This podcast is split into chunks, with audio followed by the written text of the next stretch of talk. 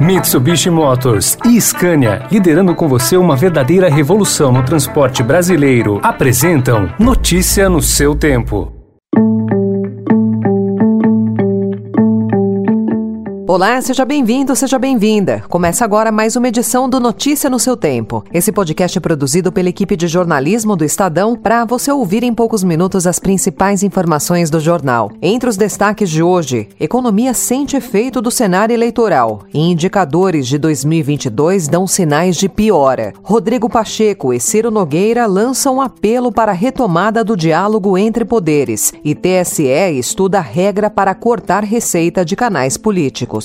Esses são alguns dos assuntos que você confere nesta quinta-feira, 19 de agosto de 2021. Estadão apresenta Notícia no seu tempo.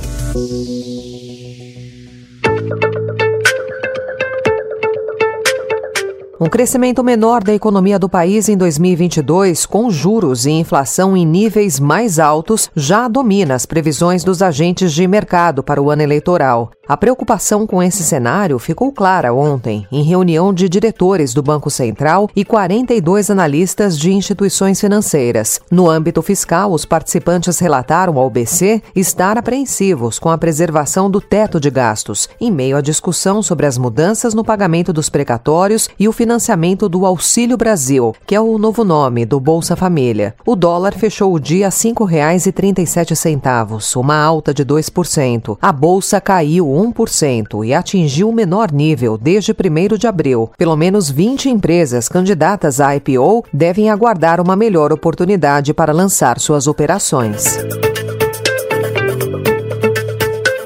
E um estudo do Instituto de Pesquisa Econômica Aplicada, o IPEA, indica que países com menor êxito no controle da Covid-19, como é o caso do Brasil, sofreram as maiores perdas da atividade e, por isso, precisaram lançar mão de pacotes fiscais mais generosos. O país teve uma queda de 4,1% no PIB no ano passado. O tombo só não foi maior porque houve injeção de 524 bilhões de reais. Agora política. O presidente do Senado, Rodrigo Pacheco, e o ministro da Casa Civil, Ciro Nogueira, pediram ao presidente do STF, Luiz Fux, que retome o diálogo entre poderes e organize uma conversa com o presidente Jair Bolsonaro para tentar conter a crise política. Pacheco falou sobre a sugestão. É muito importante que se restabeleça esse contato num diálogo que se possam identificar quais são as dificuldades, quais são os problemas, as razões desses problemas e buscar consenso buscar convergir e sabedores todos de que as divergências devem ser, primeiro, respeitadas e, segundo, a solução delas sempre se encontra através de instrumentos estabelecidos na Constituição. Recentemente, Fux cancelou um encontro previsto entre os chefes do Executivo, Legislativo e Judiciário depois que Bolsonaro atacou ministros do Supremo e o presidente do TSE, Luiz Roberto Barroso, que também é integrante da corte. Rodrigo Maia assumirá um cargo no primeiro escalão no governo de São Paulo. Após ter sido convidado diretamente por João Dória, o deputado federal pelo Rio de Janeiro será secretário de Projetos e Ações Estratégicas. Maia, que é adversário político de Bolsonaro, assim como Dória, vai facilitar a interlocução do governador com políticos de outros estados. Juntos, se fortalecem na tentativa de construir uma alternativa de terceira via para as eleições de 2022. O Estadão também informa hoje que o Tribunal Superior Eleitoral estuda publicar uma resolução que vai obrigar as plataformas de redes sociais a proibir a geração de receita por páginas e canais com conteúdo político durante as eleições, em especial dos dedicados às notícias falsas e com caráter extremista. Embora não seja direcionada a reduzir o alcance de conteúdos específicos, a iniciativa tem potencial de impactar a renda de perfis bolsonaristas que conseguem arrecadar altas quantias em dólar com desinformação, ameaças e ataques às instituições.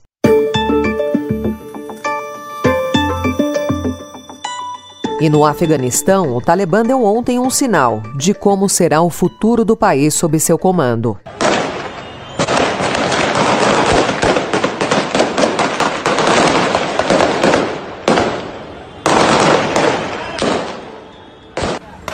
Apesar das tentativas de moderação e das promessas de anistia, diante do primeiro protesto da população nas ruas de Jalalabá, o grupo atirou contra a multidão e matou três manifestantes, segundo a agência Reuters. O ato foi motivado pela troca da bandeira oficial do país, pela que representa o Talibã e o Emirado Islâmico. Os manifestantes tentaram impedir a troca e acabaram sendo violentamente agredidos. Notícia no seu tempo. As principais notícias do dia no jornal O Estado de São Paulo. E em 20 segundos, Anvisa cobra dados da Coronavac e nega aval ao uso em crianças e adolescentes e a posição de Queiroga sobre a obrigatoriedade do uso de máscaras. Desbravar um terreno difícil, apreciar paisagens ou encontrar novos destinos. Não importa o destino que for explorar, a Mitsubishi Motors tem um 4x4 para acompanhar qualquer aventura. Conheça os modelos em mitsubishimotors.com.br.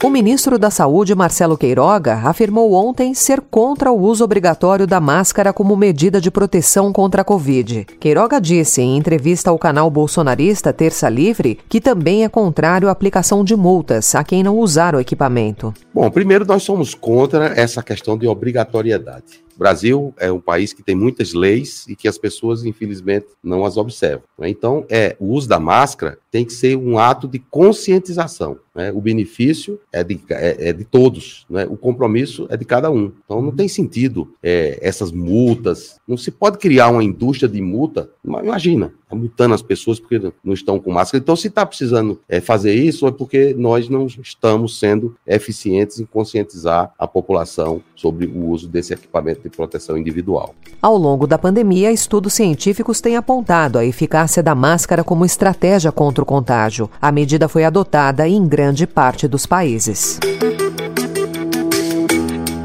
A Anvisa negou ontem a autorização para a aplicação da vacina Coronavac em crianças de 3 a 17 anos. O pedido havia sido feito pelo Instituto Butantan, que é o produtor da vacina no Brasil. O diretor-presidente da Anvisa, Antônio Barra Torres, destacou em seu voto o cuidado especial com crianças. Há que se lembrar o sistema imunológico ainda em fase de maturação nas crianças, isso se dá mais tardiamente e decorrente também daí todo um cuidado adicional nunca será pouco em relação a essa população que precisamos preservar, precisamos ter muita atenção a China está vacinando crianças a partir de 3 anos com a Coronavac. Já Estados Unidos, Chile, Canadá, Israel, Japão, Singapura e Reino Unido estão vacinando adolescentes de 12 a 17 anos com a Pfizer. Nessa faixa etária, o Brasil também já aplica doses desse imunizante, o único permitido para menores de idade aqui no país. Notícia no seu tempo.